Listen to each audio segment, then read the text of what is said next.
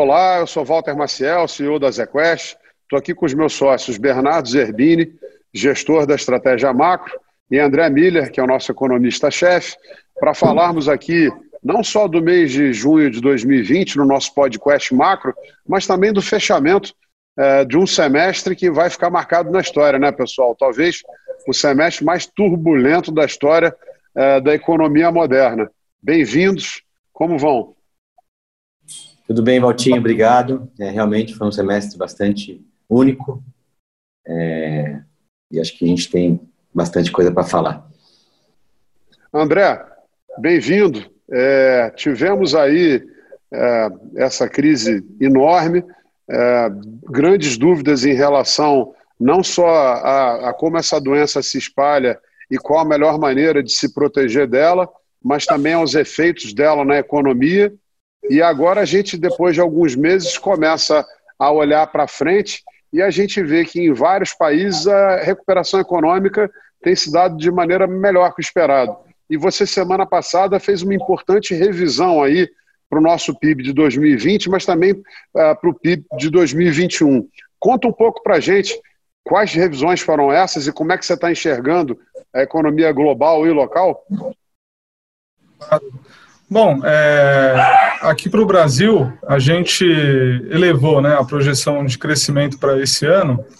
No pior momento dessa crise, né, a gente chegou a estimar uma queda de 7,5% do PIB. Né? Hoje a gente estima que vai ser uma queda de menos 5,3% em 2020.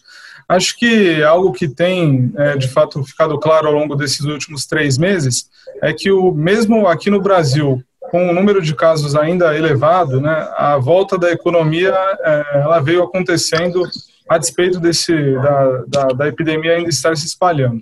Isso é diferente da nossa hipótese inicial lá em abril. Né? Então, isso responde por, um, por essa recuperação.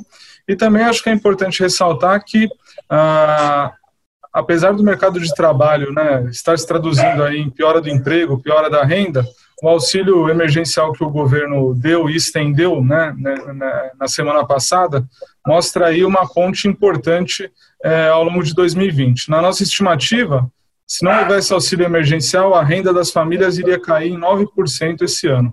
Com o auxílio, ela vai cair apenas 1%. Então, isso garante aí um tempo maior para que famílias e empresas passem por essa crise. E aí, é, no ano de 2021, provavelmente com a solução para a questão da saúde, a gente tenha também uma recuperação, é, ainda não total do PIB, mas são números melhores do que o que a gente trabalhava até dois meses atrás. Né? A gente espera para 2021 uma alta de 3,9%. É, no exterior, assim, o que a gente viu ao longo desse primeiro semestre foram formas diferentes de lidar com a doença. Então, a China e outros asiáticos, por um lado, com uma política de tolerância zero, né, suprimindo de fato o número de casos. É, na Europa, a gente viu um pico inicial muito agudo da doença é, e a reabertura só depois de realmente controlar a doença também, mas não com essa supressão é, total. E nos Estados Unidos, a continuidade da abertura, mesmo com a doença piorando. Uma coisa semelhante com o que a gente tem visto no Brasil. É, seja qual for a estratégia, né, o que a gente tem visto é que ao longo do tempo a sociedade tem se acostumado a conviver mais com o vírus e isso tem se traduzido a uma reabertura que nesse primeiro momento tem sido bastante rápida, até pelo suporte de política que tem sido dado. É interessante, né? Depois dos restaurantes e bares abrindo em Paris e promovendo aí grande aglomeração de pessoas, a gente viu lá os vídeos famosos do Baixo Leblon.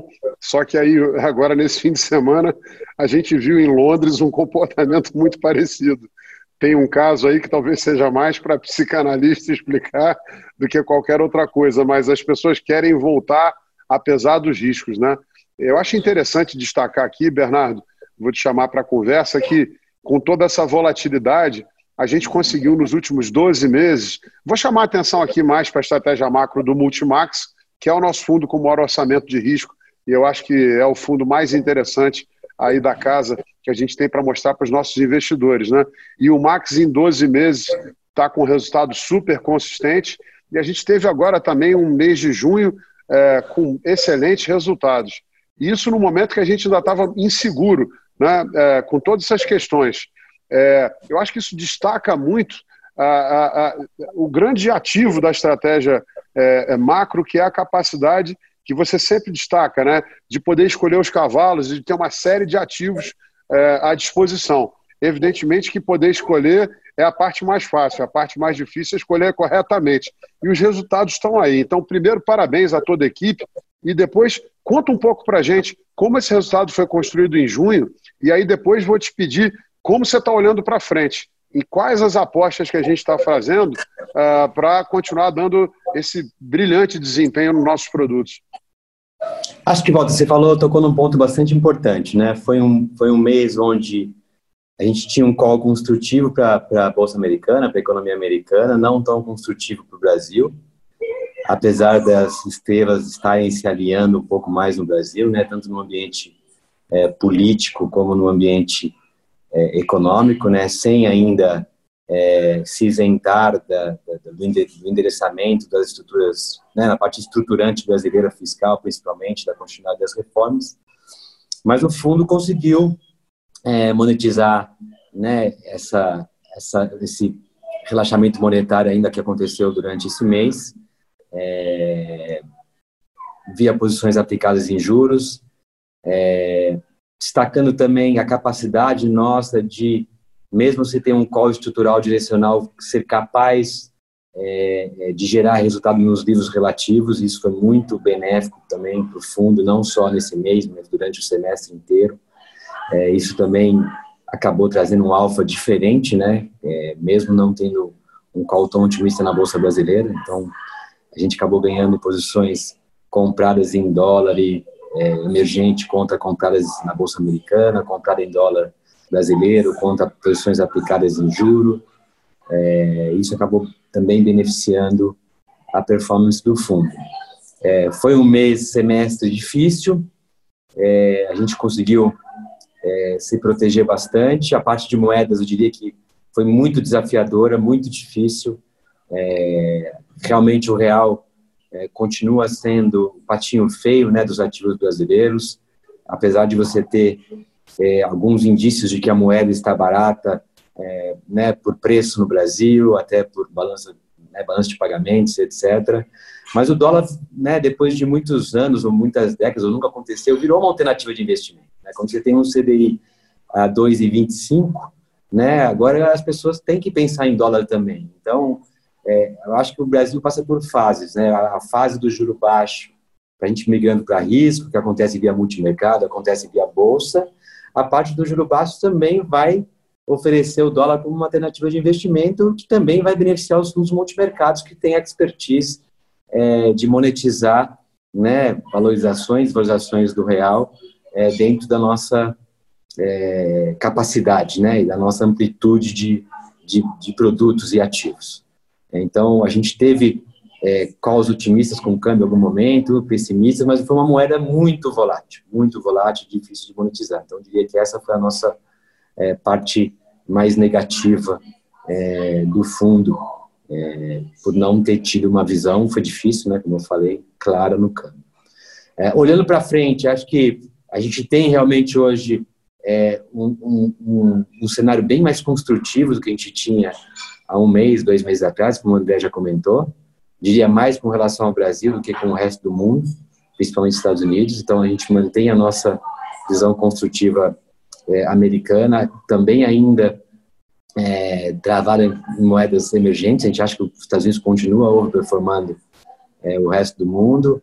Aí o porquê do qual negativo nas moedas? A gente acha que principalmente África do Sul e México é, não tem é, estímulo é, é suficiente, na nossa opinião, fiscal, não tem né, o suporte fiscal para sair da crise, é, e vão ter uma dificuldade maior em relação é, a crescimento nos próximos é, 6, 12 meses. E a outra moeda é o Brasil, que ainda sofre pelo juro baixo, e, e ainda é o instrumento principal de hedge. Com relação ao Brasil, os livros táticos estão muito ativos em, em bolsa. É, os livros relativos também, acho que vocês vão conversar com, com o pessoal de renda variável ainda também, estão bastante ativos. E acho que é aí que a gente vai é, conseguir monetizar e gerar alfa para nossos clientes é, ao longo dos próximos seis meses. Honestamente, a gente acha que a bolsa que é 100 mil não possui uma simetria é, ainda muito relevante. É, a gente vai continuar surfando o ambiente externo, isso quer dizer que o S&P continuando perfando bem, a Bolsa Brasileira também vai junto.